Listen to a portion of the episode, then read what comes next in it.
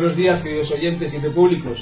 Soy Baldomero Castilla y este es un nuevo programa de Radio Libertad Constituyente. Hoy es 27 de marzo de 2014, jueves, y estamos aquí en Somos Aguas con nuestro amigo y maestro don Antonio. ¿Qué tal está hoy esta mañana? Como igual, hasta que no me opere, esto va a continuar ya siempre. Bueno, pues empezamos A ver con la prensa de hoy. La prensa- hoy Sí, vamos a hablar primero de sí. Vamos a hablar primero de Obama. Viene en el, en el página de, portada de- del país a cuatro columnas y titula Obama pide a Europa una OTAN más fuerte ante el desafío de Rusia. La crisis de Ucrania nos recuerda que la libertad tiene un precio. La Alianza Atlántica enviará más tropas a los países del, este. Ya en páginas interiores describe un poco mejor la situación y dice la OTAN enviará más tropas al este. Washington reprocha en Bruselas la estrategia defensiva y energética de la Unión. Obama reclama a Europa mayor gasto militar y dice la libertad tiene un precio. Estados Unidos ofrece exportar gas si la UE aprueba el pacto de libre comercio. Después el mundo la, trata la misma noticia, lo ¿De, que pasa de que de quién son estas palabras que veo ahí grandes? ¿No habrá una nueva guerra fría de Obama? de Obama, sí dice una máquina de contar, dice en un auditorio entregado el presidente de Estados Unidos Barack Obama cerró anoche su viaje a Europa con una conferencia en el Palacio de las Bellas Artes de Bruselas, en las que trató de espantar viejos demonios y esbozó la situación real del conflicto ucraniano, alejada de la, de la posibilidad de un conflicto a gran escala. No nos equivoquemos, ni Estados Unidos ni Europa tienen interés por controlar Ucrania, y no nos adentramos en ninguna nueva guerra fría. Después de todo, a diferencia de la Unión Soviética, Rusia no lidera, lidera ningún bloque de naciones ni ninguna ideología internacional. No busca ningún ¿Quién, conflicto quién con Moscú. Estados Unidos nos diera? Afortunadamente, ¿qué dice? Dice, y no nos adentremos en ninguna nueva guerra fría. Después de todo, a diferencia de la Unión Soviética, Eso es. Ah, Rusia, Rusia no se lidera. refiere a la antigua Unión De Soviética. acuerdo, de acuerdo, de acuerdo. Dice Obama, no busca ningún conflicto con Moscú. Y Rusia, a pesar de los pesares, no va a ser desa- desalojada de Crimea.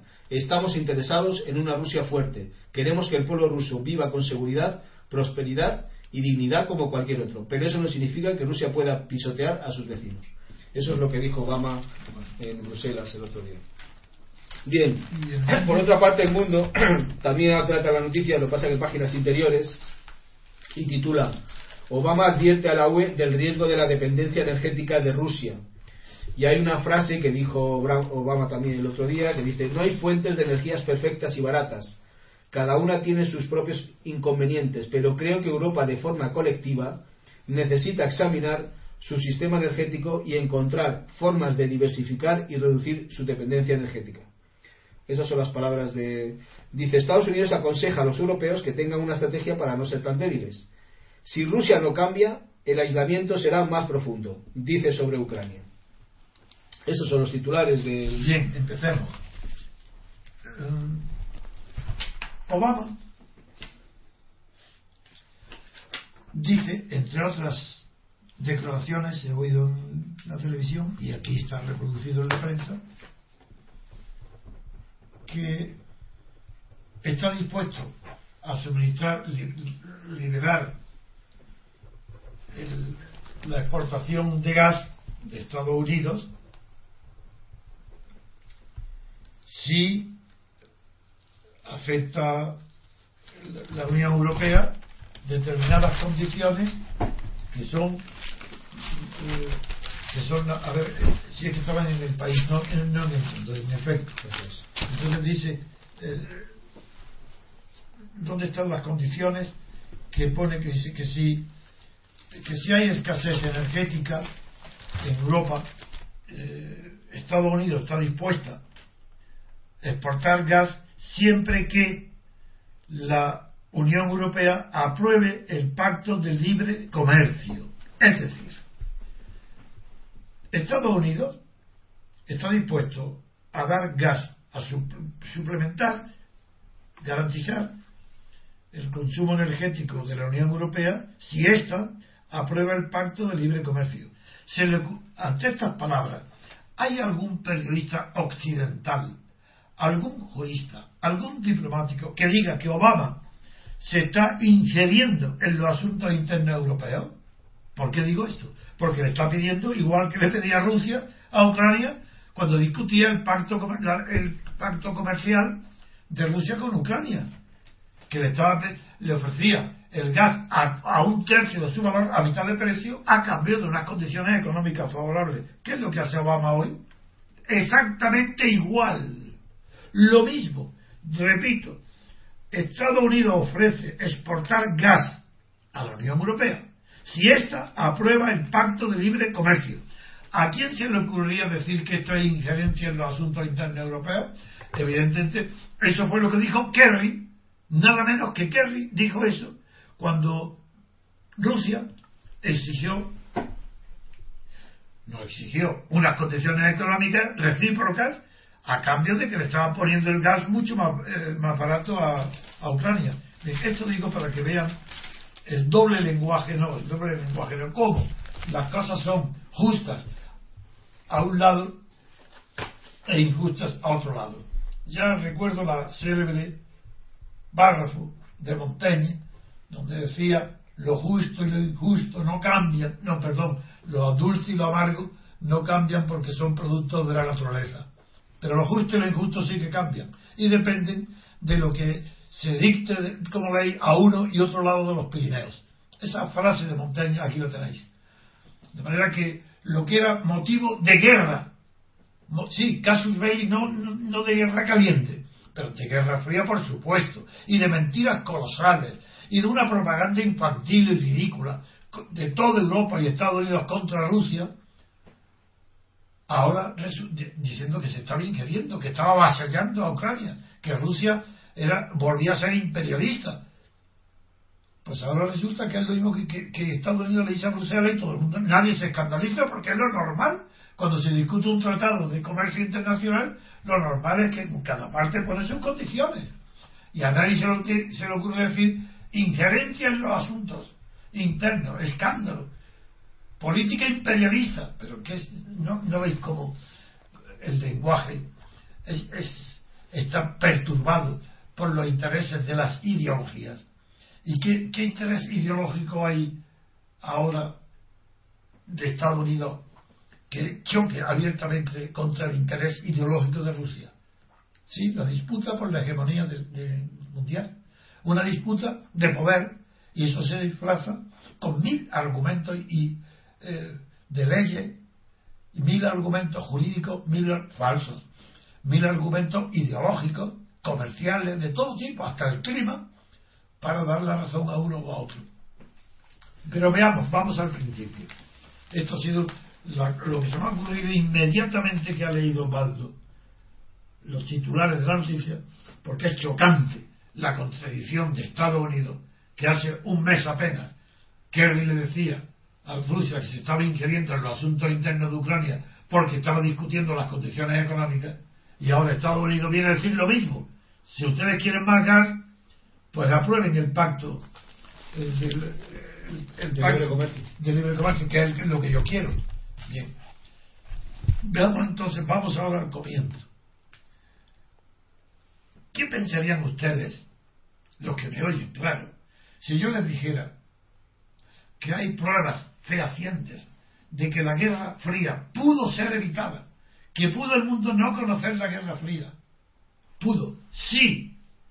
El gobierno, entonces los militares de Estados Unidos que dominaban el escenario europeo, Eisenhower y, y Marshall, el general Marshall estaba en China fracasó en China y vino a Europa y aquí ideó el plan Marshall que lleva su nombre para la reconstrucción europea. Vuelvo a repetir, ¿qué pensarían ustedes si existieran documentos y memorias de los hombres principales de la organización del Tratado Atlántico, de la OTAN, en la que reconocen que pudo haberse evitado la Guerra Fría, porque Rusia pidió entrar en el plan Marshall. Porque Rusia antes de la Guerra Fría pidió la, ayuda para la reconstrucción de la guerra y fue rechazada, fue repudiada, fue aislada y Rusia tuvo que defenderse. ¿Cómo voy a defender yo a Stalin o a la Rusia soviética o a la dictadura. No, no, pero no es eso. La Guerra Fría pudo evitarse. ¿Quién lo dice? ¿Quién dice estas palabras que yo ahora recuerdo y que están eh, eh, publicadas en todos los idiomas del mundo? Pues nada menos que las memorias del secretario general de la OTAN de aquella época, que era el belga Spack. Pues basta leer su libro. Ahí veréis la barbaridad que el mundo sufrió porque no quisieron admitir en el plan de reconstrucción europeo también a Rusia. Claro que yo pienso que eso hubiera sido casi imposible por la diferencia ideológica y porque el comunismo en aquella época era expansivo, no era, no era defensivo como fue antes, cuando el comunismo en un solo país, frente a la idea de Trotsky, prosperó la tesis leninista de que primero vamos a salirnos de la guerra, asegurar lo que tenemos el comunismo en Rusia y luego llevaremos. No, no. Pues bien, esta tesis del comunismo en un solo país, mm, Stalin no era de la misma talla, ni intelectual, ni moral, ni ideológica que Lenin, y mucho más miope y, mirando a corto plazo las ganancias inmediatas, pues era un peligro inminente para los países vecinos de, de Rusia, eso está claro. Por eso yo creo que hubiera sido imposible que hubiera tenido éxito una OTAN con la, una organización, una reconstrucción de Europa, un plan Marshall, si Rusia hubiera estado, si la Unión Soviética hubiera formado parte de ese plan de ayuda a la Unión Soviética. Yo creo que, que hubiera fracasado. Pero no deja de llamar la atención el hecho tan singular de que la Rusia, la Unión Soviética de Stalin, pidió entrar en la ayuda al plan Marshall lo cual implicaba evidentemente aceptar unas condiciones que ya no podía no podía entrar en, los países que, no, dominaba no digo Checoslovaquia pero ni mucho ni en Hungría pero esto no se sabe hoy ¿por qué hablo de esto? porque pide Obama se adelanta a la situación y no como repitiendo el mismo error de Occidente, pide a Europa una OTAN más fuerte ante el desafío de Rusia. Ah, amigos, ya está. Ya está Obama creando el enemigo. Si queramos que la división en dos bloques era un atraso y que afortunadamente el mundo quedó superado cuando se superó la división en los dos bloques, el occidental del Tratado de Atlántico Norte y el soviético, con el derrumbamiento del soviético, ¿por qué otra vez Obama, siguiendo reflejos condicionados que no domina, intelectualmente no domina? Obama no, domina el mundo internacional, carece de estrategia internacional. Es un maravilloso orador para asuntos internos, pero en asuntos exteriores es que no es un niño que pide a Europa una OTAN más fuerte ante el desafío de Rusia. ¿Pero qué desafío de Rusia? ¿Pero es que alguien puede tomar en serio que hoy Europa está en peligro por el desafío de Rusia?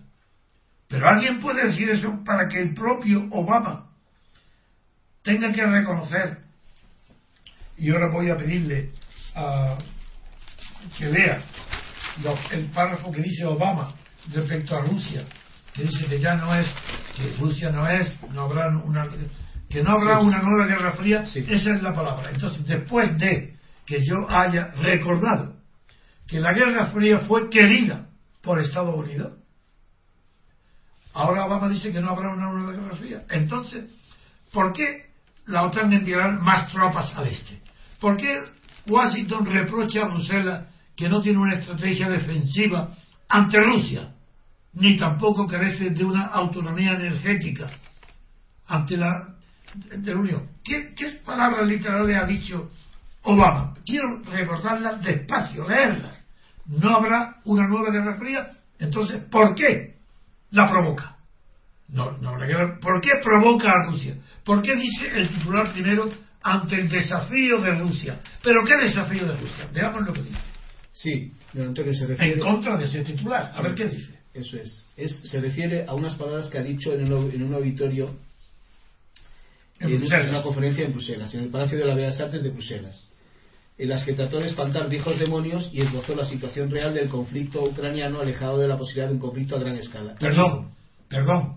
Un conflicto alejado de un gran conflicto a gran escala. Punto. Primero, tanto, conflicto pequeño. ¿Qué desafío de Rusia hay para que la OTAN se movilice? Venga, sigue. Entonces, palabras textuales.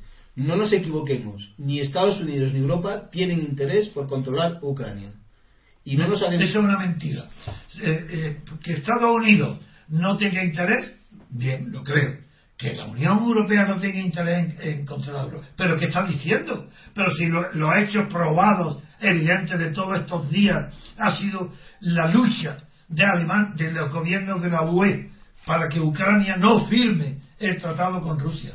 Si ha habido una injerencia verdadera en los asuntos internos, movilizando con dinero del Partido Republicano Americano y con la Fundación Adenauer, movilizando a eh, voluntarios de extrema derecha armados para que eh, capitalicen en favor de Bruselas el descontento de la población y lo provoquen. Pero si todo eso lo tenemos todavía en la, en la mente y en los ojos, que lo recordamos, ¿cómo puede tener ahora el cinismo de decirnos que no tiene Europa ningún, que la Unión Europea no tiene interés en Ucrania? ¿Cómo que no tiene interés en, pero qué están diciendo? Si quieren controlarla. Pero cómo que si le están ofreciendo ya el tratado que, que no, que, que no pudiera, Ucrania no pudo concertar, porque estaba eh, entre la duda si se inclinaba a Bruselas o a Moscú, ahora ya está, si se lo están ofreciendo ya, pero ¿cómo que no tiene ningún interés? ¿De qué están hablando? Vamos, sigue leyendo. Sí, y, y dice, dice, y no nos, no nos adentramos en, una- en ninguna nueva guerra fría. Después de todo, a diferencia de la Unión Soviética, Rusia no lidera ningún bloque de naciones ni ninguna ideología internacional. Claro, a diferencia de la Unión Soviética, Rusia hoy no lidera ni quiere liderar como Estados Unidos, que quiere liderar Europa y le pone condiciones y le dice, si haces esto, yo te doy energía. Pues eso Rusia es lo que había hecho con Ucrania. Si aceptas mis acuerdos comerciales, yo te doy gas más barato. Eso, entonces, ¿por qué? Si Rusia no es un peligro, ¿por qué se moviliza la OTAN? ¿Por qué se pide a la OTAN más tropas al este?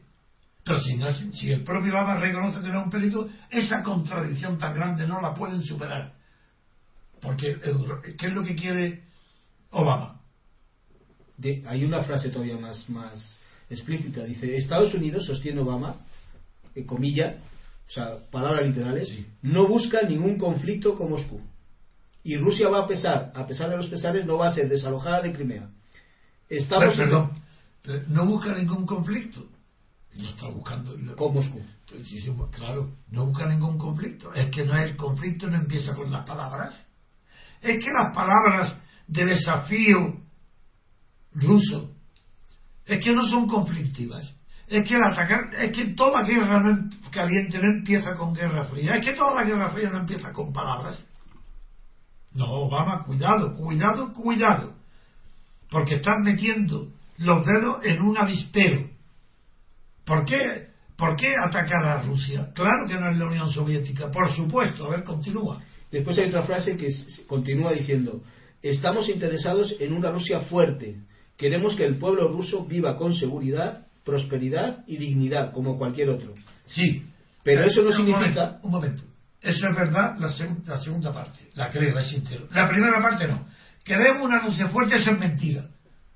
Porque ni- nadie quiere a ningún rival que sea fuerte. Esa es la misma mentira que cuando el PP dice que quiere que el PSOE sea fuerte. O el PSOE dice que cuando está hundido. No, eso es mentira. Literalmente mentira. Esos son lenguajes diplomáticos que no engañan a nadie. Desde luego, a quien podía engañar sería Rusia.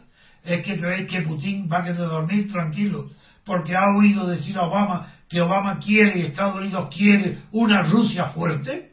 Pero todo eso es para engañar a los niños, eso no sirve para nada. Eso es literatura barata. Eso es de poca inteligencia por parte de Obama, que no conoce el mundo internacional nada.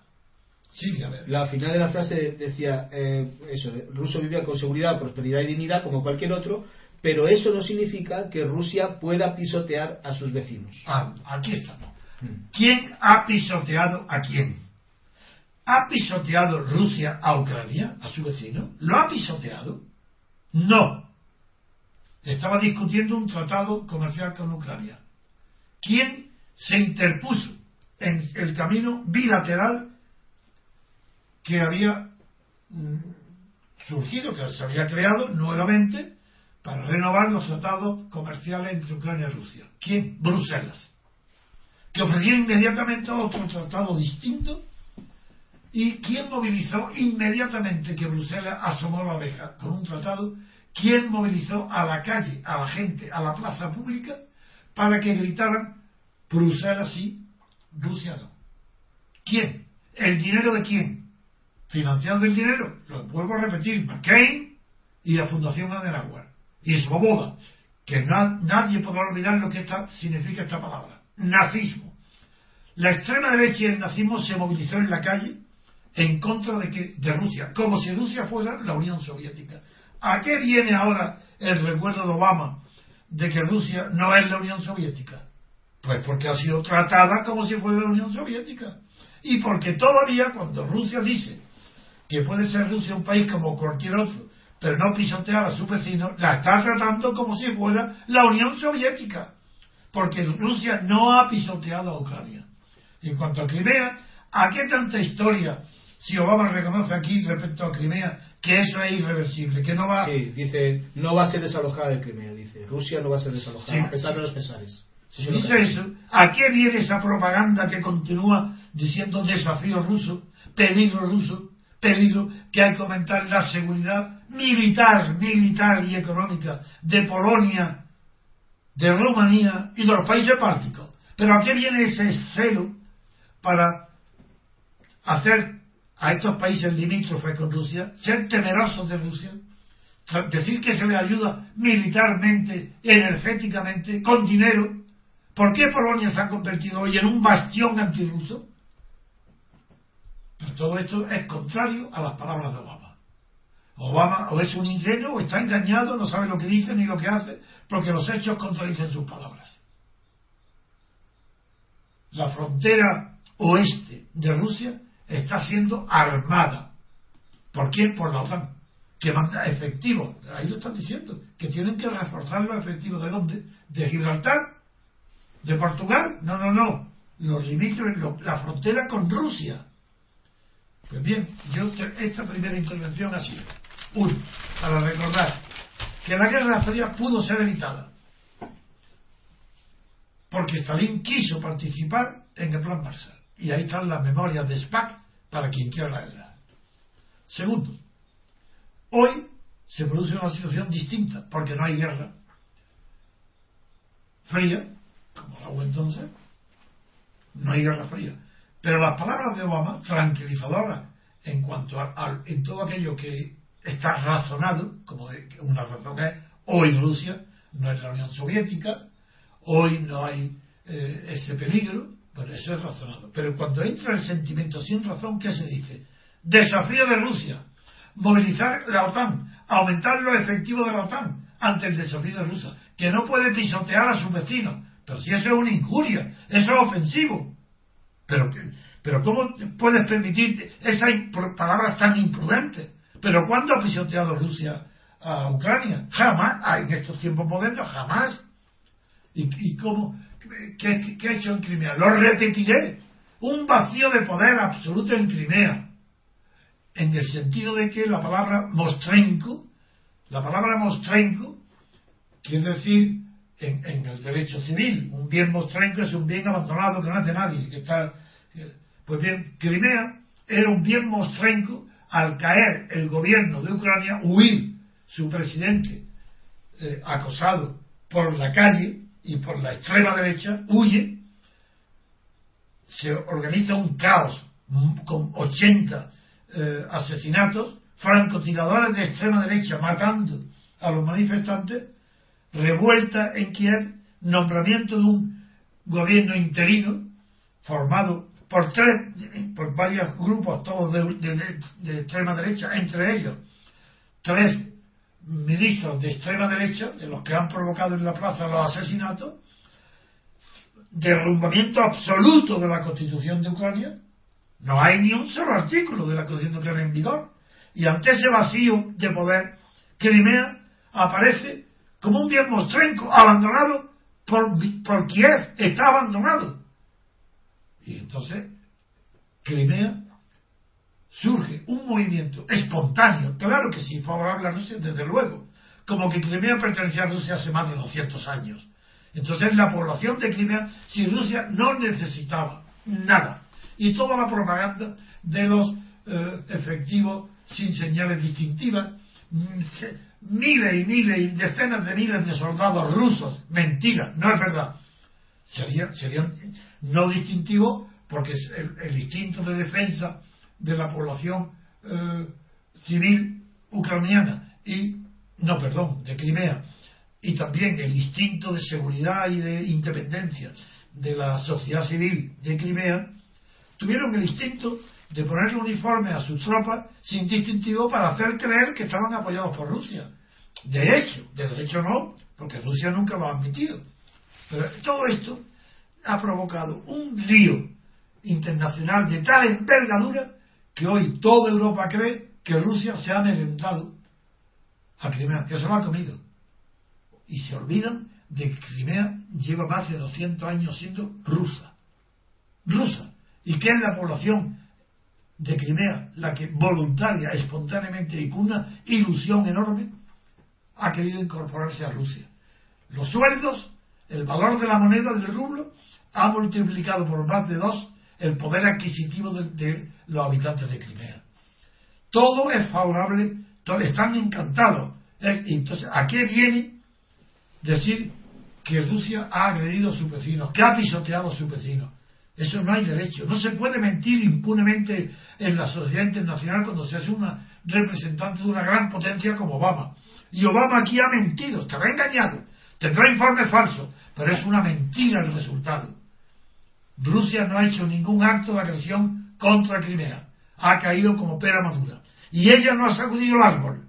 El árbol que ha hecho caer las nueces de Crimea, quien lo ha sacudido ha sido la extrema derecha del Partido Republicano de Estados Unidos, de McCain, y de la Fundación Adenauer, que han financiado al fascismo, a los nazis, de, que, han acudido a través de una cosa que yo desconocía, de un partido de Suecia, que han integrado y han reunido, han dado una sola dirección agresiva y casi eh, de, guerra fría y de guerra caliente, pero guerra civil, aquí a todos los grupos de extrema derecha el, lo que se llama extremo derecho, el, es Boboda.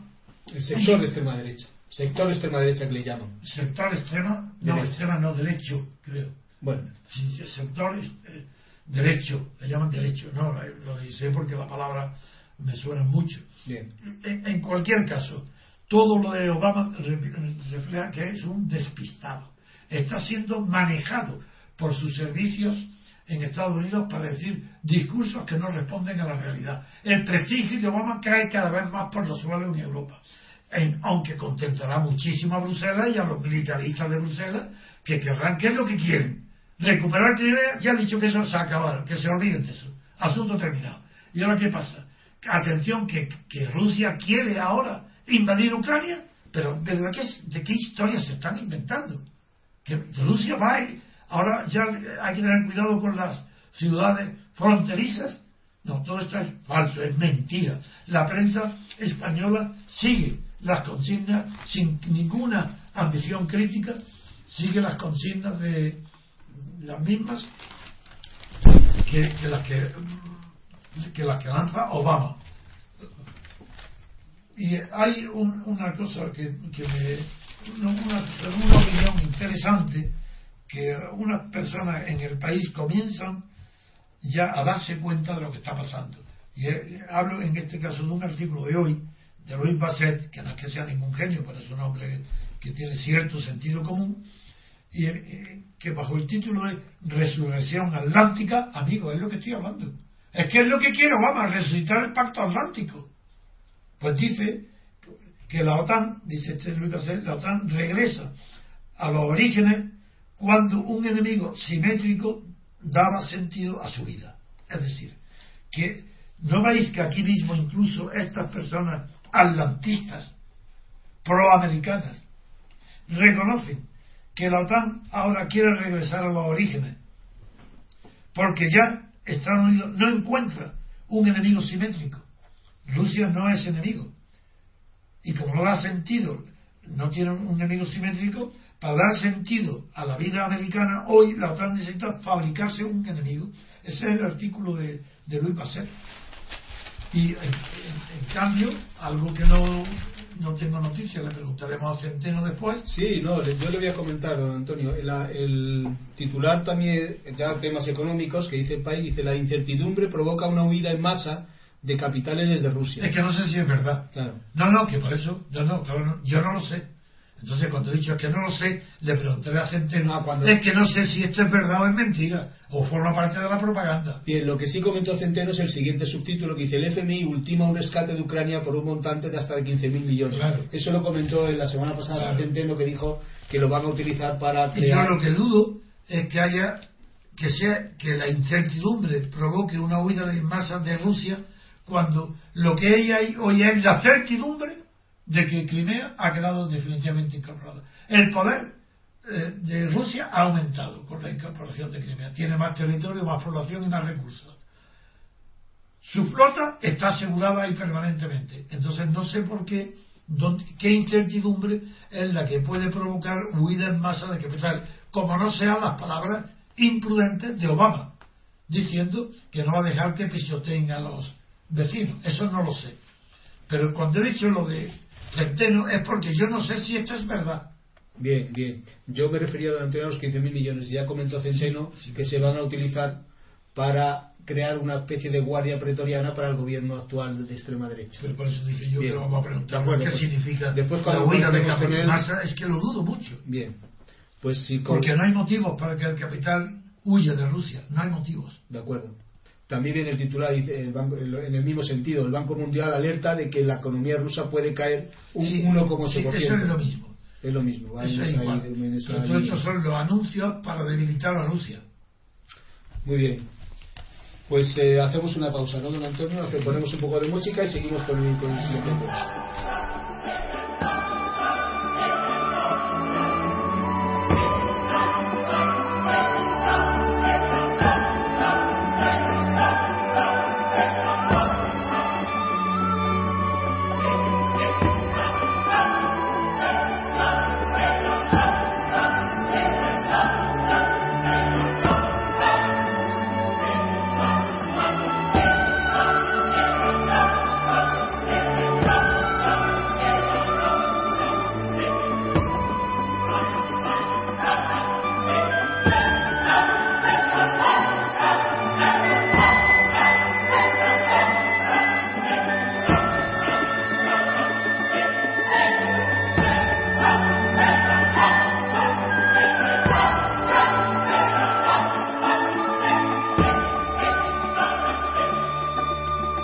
Bien, queridos amigos, pues eh, hemos conectado con Roberto Centeno, nuestro amigo.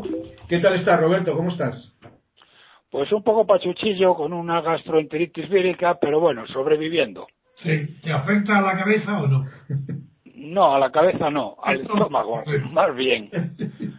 Bien, pues eh, eh, si te parece, antes de que, de que comentes tú las noticias que quieras comentar o hacer los, los análisis que quieras hacer, te voy a hacer una pregunta que viene sobre un titular que viene en el país y que la página 3 internacional en relación a Rusia, que dice, la incertidumbre provoca una huida en masa de capitales desde Rusia. Y después un subtítulo, un subtítulo dice, el FMI ultima un rescate de Ucrania por un montante de hasta 15.000 millones. Y simplemente después hay, una, hay otra referencia también a tema económico que dice, el Banco Mundial alerta de que la economía rusa puede caer un 1,8%. ¿Qué, qué, análisis tienes tú esto? ¿Qué, criterios tienes, Roberto, sobre esta noticia? Bueno, vamos a ver. Pues lo primero es estar. Eh, la noticia en sí misma me deja estupefacto. Porque no se pueden decir tantas mentiras y tantas chorradas en tan poco espacio. Vamos a ver, empezamos por el principio. Dice, según me comentáis, porque yo no lo he visto, eh, mm, que eh, hay una huida masiva de capitales por la incertidumbre de Rusia. Bien. Primer punto. ¿De qué incertidumbre están hablando? No hay ninguna incertidumbre. El tema está clarísimo. Eh, este, el, el, señor Putin, el presidente Putin, aparte de que va a pasar a la historia de, la madre Rusia por haber rescatado a Ucrania, a Ucrania, perdón, a Crimea y por cómo está haciendo las cosas, que les está dando unas lecciones eh, impresionantes al señor Obama, donde le ha ganado los últimos, eh, los últimos tres, eh, mm, digamos, juegos importantes que se han realizado en los últimos meses, le ha ganado la partida en Irán, le ha ganado la partida en Siria y le ha ganado la partida en Crimea. ¿Qué va a hacer el mundo occidental y en este caso concreto, qué va a hacer Estados Unidos? Bueno, mm, yo creo que ayer Obama lo dijo con toda claridad, con toda claridad. Obama dijo que eh, no van a volver a la Guerra Fría por culpa de Crimea. O sea, más claro agua. Que es verdad, pero mm, sin embargo, Putin, que mm, desde luego eh, hay que descubrirse porque no da puntada sin hilo, aprovecharía el hecho de que Estados Unidos le haya quitado el visado a, una veintena de personas de tercera clase y les haya amenazado con congelarles esos activos temporalmente para que a principios de la semana pasada, a mediados de la semana pasada, se reuniera con todas las grandes fortunas eh, de, la, eh, de Rusia. Y les dijo muy clarito, dice, eh, mirar, mm, ya veis lo que os puede pasar, porque estos, aunque sabéis ahora que no va a ser así, pero dice, ya veis lo que les ha pasado a estos, os pueden perfectamente en la Unión Europea y en Estados Unidos, os pueden congelar vuestros activos. Entonces, ha llegado el momento, caballeros, de que vuestras empresas y vuestros activos los traigáis a la madre Rusia y empecéis a pagar impuestos en la madre Rusia. Porque, oído al parche, como no me hagáis caso y dejéis el dinero y vuestras empresas las dejéis en Estados Unidos y las dejéis en la Unión Europea, si mañana, si mañana os congelan los activos, que sepáis que ni yo ni el gobierno ruso vamos a mover un dedo por vosotros. Así que apuntaros, ¿eh? el buen entendedor, pocas palabras bastan, y eso es lo que mm, yo os, os pido que hagáis por vuestro bien y por el bien de la madre Rusia. Por lo tanto, lo que está ocurriendo en Rusia es justo lo contrario. Están repatriando capitales por dos razones. La primera, porque ha habido unas amenazas de, bueno, de hecho, perdón, se han congelado algunos activos temporalmente y aunque aunque los capos rusos saben perfectamente que lo de lo de Putin pues es un poco una exageración, lo que no puede y no y no les van, no les van a, no les van a congelar sus activos o de una manera no significativa, pero lo que no pueden pasar por alto es que un presidente de una categoría y una potencia como Vladimir Putin les diga es hora de que repatriéis el dinero, de que repatriéis las empresas, operáis desde Rusia, ¿eh? no es que dejéis de operar fuera, sino que operáis desde Rusia ¿eh? y empecéis a pagar eh, los impuestos en la madre Rusia. Eso no se lo pueden pasar por alto, porque además Putin es de los que no olvida en este sentido. Si uno, uno de los uno de los capos o dos de los capos deciden hacer, no hacer caso a esta llamada de Putin, bueno, pues ya veremos qué pasa. El día menos pensado va a tener un problema, no en Estados Unidos, no en, la Unión Europea, pero sí en Rusia, porque eh, verdaderamente esto no lo pueden desoír. Por otro lado, teniendo en cuenta que Rusia, eh, que Rusia ha, digamos, mm, eh, ha ganado totalmente esta partida, eh, no hay ninguna razón para que salgan capitales de Rusia. Otra cosa distinta, por lo tanto, es la mayor estupidez que se puede decir de la situación económico-financiera de, de, Rusia y de la Federación Rusa. segunda cuestión. Segunda cuestión. Pasamos al tema Ucrania. el tema Ucrania, la situación de Ucrania es, eh, la gente la verdad es que no lo sabe, pero es eh, eh, o no es consciente de ella. Por esto me lo han comentado gente de allí, ucranianos. La situación es catastrófica, por decirlo fácilmente. Para que tengáis una idea, en este momento el PIB per cápita de Rusia es de 14.100 eh, dólares y el de Ucrania es de 3.800. Esto ya, mm, digamos, por medir un poco las cosas. Los, eh, los afortunadísimos crimeanos que han votado la unión con Rusia, pues se han encontrado de la noche a la mañana con que los funcionarios, sean civiles o sean militares, han multiplicado su sueldo de golpe por 2,6. ¿Por qué razón? Porque ahora mismo tienen los sueldos que corresponderían a sus puestos en la madre Rusia, que es 2,6 veces. En el caso concreto, simplemente por, por, no, por tanto, no es de extrañar, no es de extrañar que de los 18.000 efectivos que tenía el ejército ucraniano en Crimea, pues algo así como 17.000 se han pasado al ejército ruso. No es de extrañar que de los 64 barcos de la flota ucraniana del Mar Negro, 57 han izado pabellón ruso, con lo cual la flota ucraniana del Mar Negro ha desaparecido. Pero es que además, por poner un ejemplo y cerrar el asunto, eh, en el aeropuerto, el mayor aeropuerto civil de Crimea, que es el de Simenerfol, ah, todos los... Oye, perdón, ¿no lo han puesto el nombre de Suárez? Perdón, ah, ya, ya, ya. bueno, luego, luego si quieres hablamos eh, un momento, aunque sea nada más un momento, de eh, de esta orgía, esta auténtica orgía de hipocresía nacional que ha invadido el país con razón de la muerte de Suárez, porque es que no hay por dónde cogerlas. No sé cómo no se le cae la cara de vergüenza a esta casta política de golfos, maleantes, tramposos, etcétera, de hacer lo que están haciendo cuando en vida de Suárez le machacaron hasta el último momento. Y si no hubiera sido porque eh, hace 11 años cayó enfermo de Alzheimer, ¿eh? le hubieran hecho picadillo. ¿eh? Le hubieran hecho, no sé, se hubiera muerto, pero de un ataque de infarto de miocardio por la vergüenza de lo que fueron los que se decían sus amigos hablaron de él. Pero hablamos de luego de eso. Por cerrar el tema de, Ucrania. Aeropuerto de Sinferopol, mayor aeropuerto de Ucrania. Todos los eh, el personal de, tierra y los controladores, sin excepción, eh, digamos, eh, se han pasado al, vamos, han votado Rusia y han pasado a, Rusia.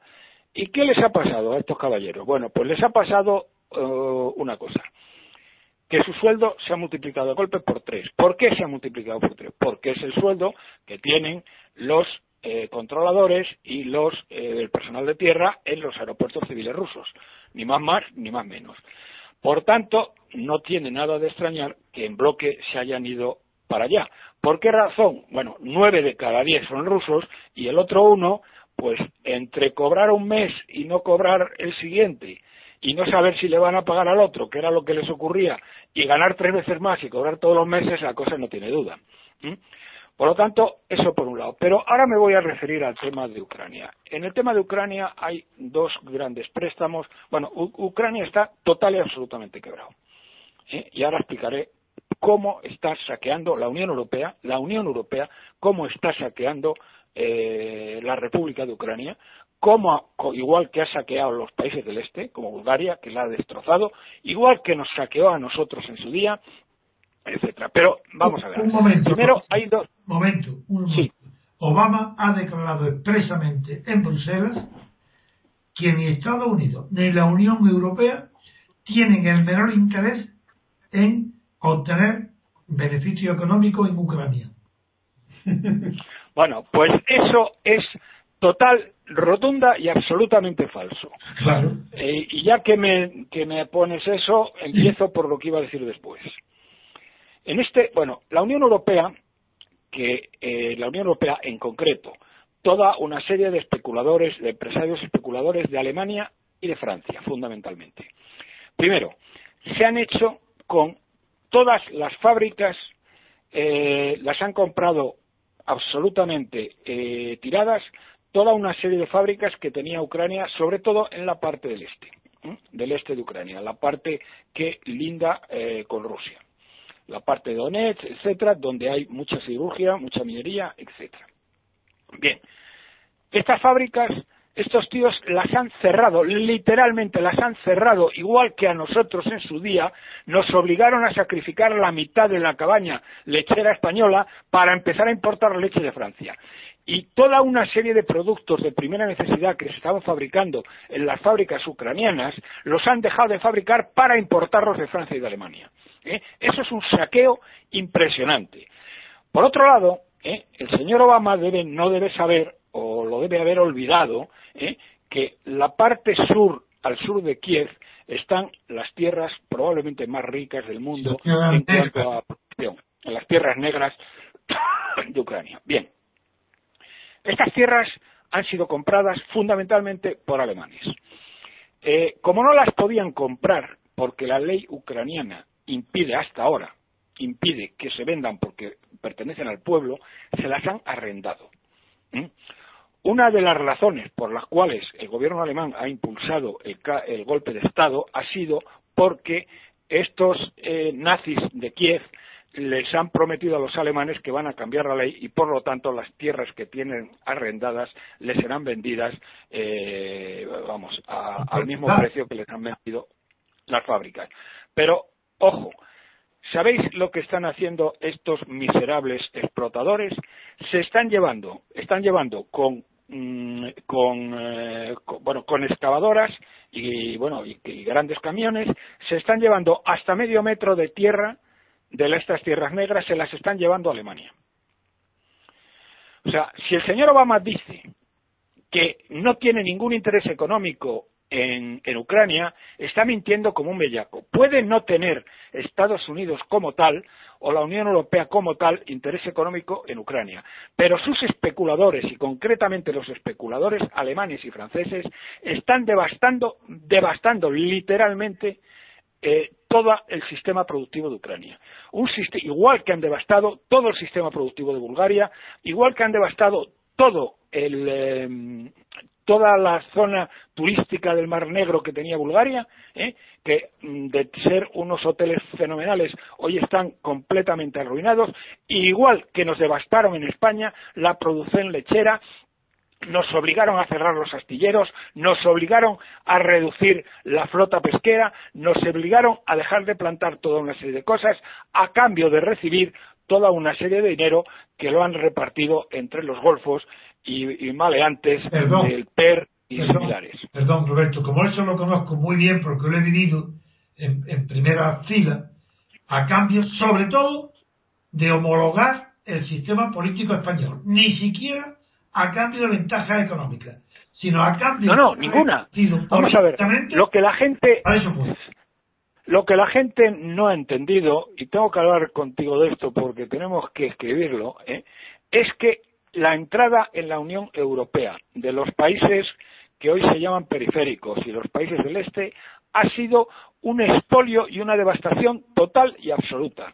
Yo la verdad, tengo que decirlo sinceramente, conocía muy bien lo que había ocurrido con España, cómo nos obligaron a sacrificar la mitad de la cabaña lechera española, cómo hemos tenido que empezar a importar leche de Francia cuando la teníamos nosotros mucho mejor, cómo nuestra flota pesquera, que era la número uno de la Unión Europea o de Europa, eh, ha tenido que ser casi liquidada, cómo hemos tenido que mm, achatarrar los astilleros, cómo hemos tenido que achatarrar nuestra industria pesada, etcétera, etcétera, etcétera. ¿eh? Pero es que ahora me acabo de dar cuenta, al, como todo el motivo que es lo mismo que ha pasado en Bulgaria, es lo mismo que ha pasado en Eslovaquia, es lo mismo que está pasando en Ucrania y es lo mismo que está pasando en toda esta serie de países. Es decir, te dan una cantidad de dinero a los, a los capos mafiosos y a los nazis que mandan allí, ¿eh? y a cambio de ello bueno, me lo decían el otro día los ucranianos con lágrimas en los ojos, es que están despidiendo a decenas de miles de trabajadores de toda una serie de industrias de manufacturas, pues que diría yo, que hacían pucheros, que hacían, eh, eh, que hacían cosas de homenaje de hogar y todas estas cosas. las han cerrado total, las han comprado, las han cerrado y las han, están importando de Francia y de Alemania. Esto es un delito de lesa patria. ¿eh?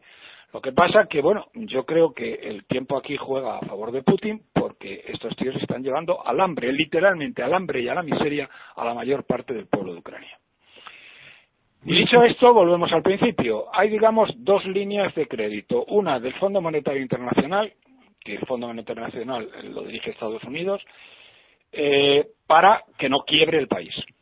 Y otra de otros 15.000 millones de dólares, de los cuales a los españoles nos toca poner 1.098 de ese dinero, para financiar y entrenar la creación de una guardia pretoriana, de un ejército de asesinos y pistoleros, ¿eh? que son los que provocaron todo esto, para proteger a los nazis de Kiev, porque no se fían del ejército. Es decir, que los 15.000 millones de dólares que va a darle la Unión Europea es en el 80% es un dinero que va a ir destinado a esta guardia pretoriana de digamos de las SD o las SS del gobierno de Kiev. Sí, sí. Roberto, pues eh, si quieres eh, seguimos con, con los temas que quieres. Decías que querías hablar de, del tema del fin de semana, vamos, de los últimos cuatro días de Suárez, no lo sé.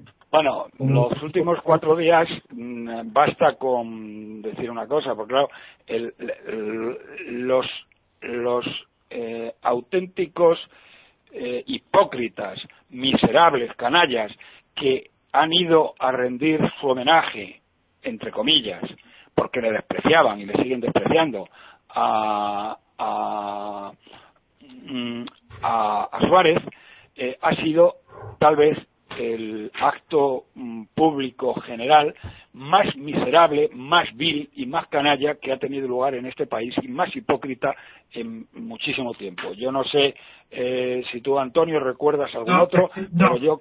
Mira, Roberto, ayer he dedicado, antes de ayer, más de una hora exclusivamente al tema Suárez. Eh, por eso, desde el punto de vista político, sobre todo. Si tú quieres añadir algo desde el punto de vista económico, maravilloso. no, yo nada más aquí decirte una cosa que, digamos, por referirnos a, a la persona más representativa, que es Su Majestad el Rey, ¿eh? Su Majestad el Rey dijo de Suárez que en su momento, eh, cuando estaba todavía al frente, que en unas declaraciones que hizo en la revista americana, que Suárez era un desastre sin paliativos, lo cual era verdad. ¿Eh? Pero es que ahora, que Suárez era un desastre sin paliativos, que Suárez eh, mm, nos ha llevado a una situación verdaderamente, mm, verdaderamente, bueno, nos ha hecho perder la gran oportunidad de que España fuera una democracia. Sí. Pero es que, claro, lo que no puede ser que el rey que dijera, y era verdad, que eh, Suárez era un desastre sin paliativos, ahora diga que le debemos no sé qué y no sé cuántos y que le debemos la democracia y que viva Suárez. Roberto, lo más importante de todo lo que yo he dicho, creo lo más significativo para que la opinión pública española no pueda eh, negar la evidencia y continúe ese festival del mito Suárez, porque todo el mundo se ha hecho el mito suyo. Los que hoy hablan bien de Suárez para hablar bien de sí mismos. Porque el mito de la transición no es Suárez. Suárez es un personaje de tercera fila. No es nada. De tercera, de tercera regional. nada, eso no es nada. Es un analfabeto. Pero eh, el rey no solamente dijo esa declaración que yo la recuerdo en Estados Unidos, sino que aquí dentro de España lo reunió con los generales para obligarlo a dimitir y el propio Suárez comparece en la televisión y delante de todos los millones de españoles dice tan tranquilamente que dimite para que su gobierno no sea un paréntesis entre dos dictaduras. Y en la investidura de Calvo Sotelo, nadie se atreve, nadie se atreve a preguntarle, señor presidente, o dice usted inmediatamente, ¿quién le ha obligado a dimitir? Para que no venga otra dictadura y usted sea un paréntesis, o usted es un traidor, porque no está denunciando quién viene la dictadura, quién es el golpe. Era, era tejero, era eh, armada. Bueno, pues eso lo he contado con pelo y detalles. Es verdaderamente vergonzoso, vomitivo. Pero bueno, es la clase política que tenemos en este país. Sí, por eso yo quiero, sobre ti, exprimir el limón económico contigo Porque para exprimir el, limón político me basto. Pero tú. Bueno, pues vamos a ver. Eh, este, el limón económico es facilísimo, facilísimísimo, como dirían los niños. Eh, Suárez coge el poder y de ser un país en, en crecimiento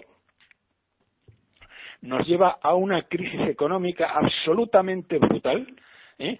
que tienen que mm, Enrique Fuentes Quintana, mi, maestro económico, los pactos de la Moncloa, para poder salir del almarasmo que este inútil ¿eh? Eh, nos había llevado verdaderamente, aunque desde entonces ya prácticamente España ya no levantó cabeza en, toda una serie de sentidos. Pero vamos, eh, si el, desastre en lo político, mm, el desastre en lo económico fue en lo político elevado al cubo. Nos llevó al desastre total y absoluto, a una inflación que llegó a ser casi del 40%, a un paro que, bueno, que empezó a subir como la espuma, a una caída del PIB brutal, bueno, verdaderamente este tío es que no hay por dónde cogerlo. Pero vamos, mm, el tema se puede ver de dos maneras, con que eh, Adolfo Suárez era una persona de tercera eh, que no tenía capacidad para ser eh, para ser presidente de, vamos ni del ni del club de fútbol de Ávila ¿eh? y desde luego en lo económico un desastre total y absoluto. Pero una cosa es esa parte y otra cosa es que aquellos que le denigraban con toda la razón en su momento, y empiezo por su majestad el rey, ¿eh?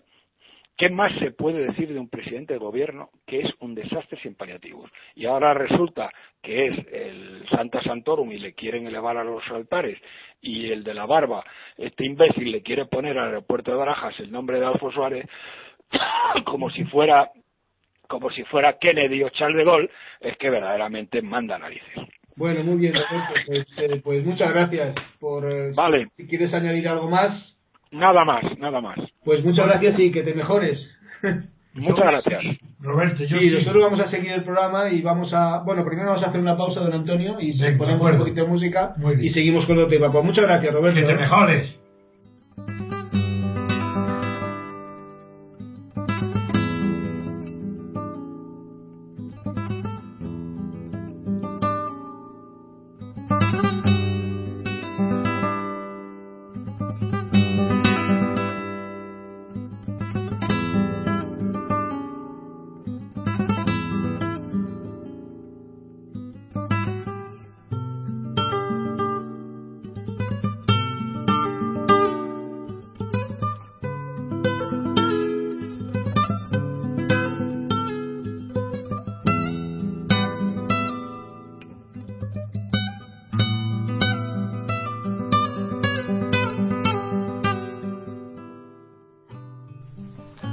Para terminar el programa de hoy vamos a hablar una vez más de Cataluña y eh, analizando los, el titular del país sobre Cataluña y sobre las manifestaciones que ha hecho Arturo Mas en relación al fallo constitucional del otro día.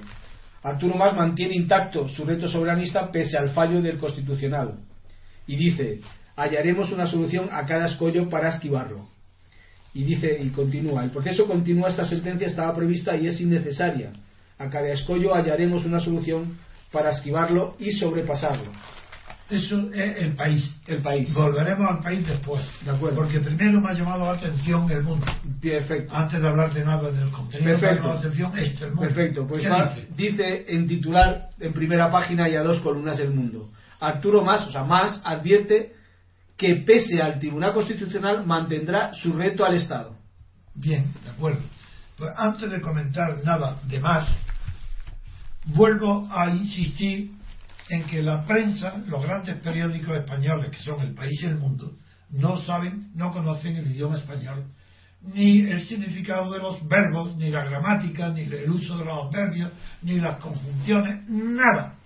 ¿Cómo es posible que un periódico como El Mundo diga, más advierte que, advierte qué? Que es notar, darse cuenta, ver, advertir, claro, advierto, oye, que hay una piedra en el camino, y, si no la advierto, me voy a dar un, golpe en el pie. Eso es advertir, ¿no? Advierte que Sí, sí, advierto que llueve, advierto que hace sol, oye, advierto que hay una mosca o una avispa que me puede picar, advierto, pero el verbo advertir tiene dos significaciones que no tienen nada que ver una con la otra. Porque el verbo advertir también implica la acción de hacer alguna advertencia. Amigo, eso es completamente diferente. Y cuando se hace una advertencia, hay que decirte que, porque una advertencia es una especie de amenaza, cuidado. Si no tienes en cuenta lo que, de aquello de lo que te estoy advirtiendo, puede tener unas consecuencias desagradables para ti. Bueno, pues esto el mundo no lo sabe. Y el director del mundo, el nuevo director, pone en la portada la brutalidad de un verbo advertir sin poner de. Y dice advierte, no dice advierte de qué, Arturo Más, sino que advierte que, advierte, es que él tiene unos dotes de advertir, de advertir, notar o saber lo que está pasando que nosotros no tenemos. Eso no es. El significado del verbo advertir aquí es diferente. Arturo Más advierte de que pese al Tribunal Constitucional, mantendrá su reto al Estado. Nos advierte de que, si no se dice el de, no se entiende la frase porque no es española, no pertenece al idioma español. Porque el verbo advertir con ese doble significado, que viene de vertir, el verbo verter, verter, el verter que significa, claro, echar, abrir, o derramar, verter un vaso de agua, pues desde el siglo XV tiene los dos significados, advertir, y es tan rico que está lleno de palabras, verbos y sustantivos y adjetivos derivados del verbo verter. Pervertir, esto es lo que hacen, esto es lo que hace el mundo. Está pervirtiendo nuestro idioma porque no sabe la diferencia entre advertir, sinónimo de notar, de advertir, sinónimo de amenazar o al menos alertar. Alertar. Ojo, cuidado. Cuidado. Eso, como no, no lo conoce, pervierte, que también viene de la misma raíz, verter. Pervierte el idioma. No me cansaré nunca de denunciar y de atar a estos malhechores del idioma, a estos bandoleros, que porque tienen un periódico impreso y es bastante vendido, creen que pueden despreciar el idioma español. Despreciarlo, no hablo ya de los laísmos, sino del significado del vocabulario. A partir de aquí, dime ahora qué es lo que dice Arturo Más respecto que mantendrá su reto al Estado diciendo que envía un, ya viene con mundo y no voy a pasar el, país, mundo bueno el mundo hace referencia también a, una, a, una, carta que envía a los ayuntamientos para que colaboren con la consulta PSC, PP y Ciudadanos reclaman al presidente que recupere el norte le dicen Bien. entonces bueno el el, el país sí. Ya que he comentado antes dice más mantiene intacto su reto soberanista pese al fallo del constitucional y habla que hallaremos una solución a cada escollo para a cada escollo para esquivarlo y solamente ese titular indica ya la delincuencia como hábito de Arturo Más. Más habla como un delincuente. Está habituado al lenguaje de la delincuencia. ¿Qué dice? Hallaremos una solución a cada escollo para esquivarlo. Eso es el fraude de ley. Exactamente está definiendo lo que es el fraude de ley. Fraude de ley es ante cada escollo legal hallaremos una solución para esquivarlo. Ese es el fraude. ¿Una solución qué? Una solución con arreglo a alguna ley que se dicte en ellos los catalanes para evitar el escollo de las leyes españolas leyes catalanas de Generalitat. Bueno, eso en primer lugar. Pero en segundo lugar, ahora Osvaldo nos va a decir cuál es la esencia de este, este escollo y estas, estas habilidades de Arturo Más para esquivar los escollos, que es más habilidoso por lo visto que Ulises, que no pudo evitar caer en Escila o en, en, en o Isila.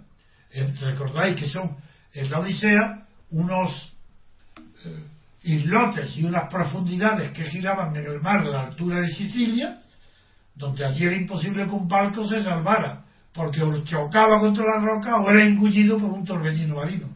Pues este debe ser Arturo Más, que cada escollo lo va a evitar. ¿Cómo? Con ilegalidades, con trampas, con fraude. Eso, es, eso lo está diciendo ya.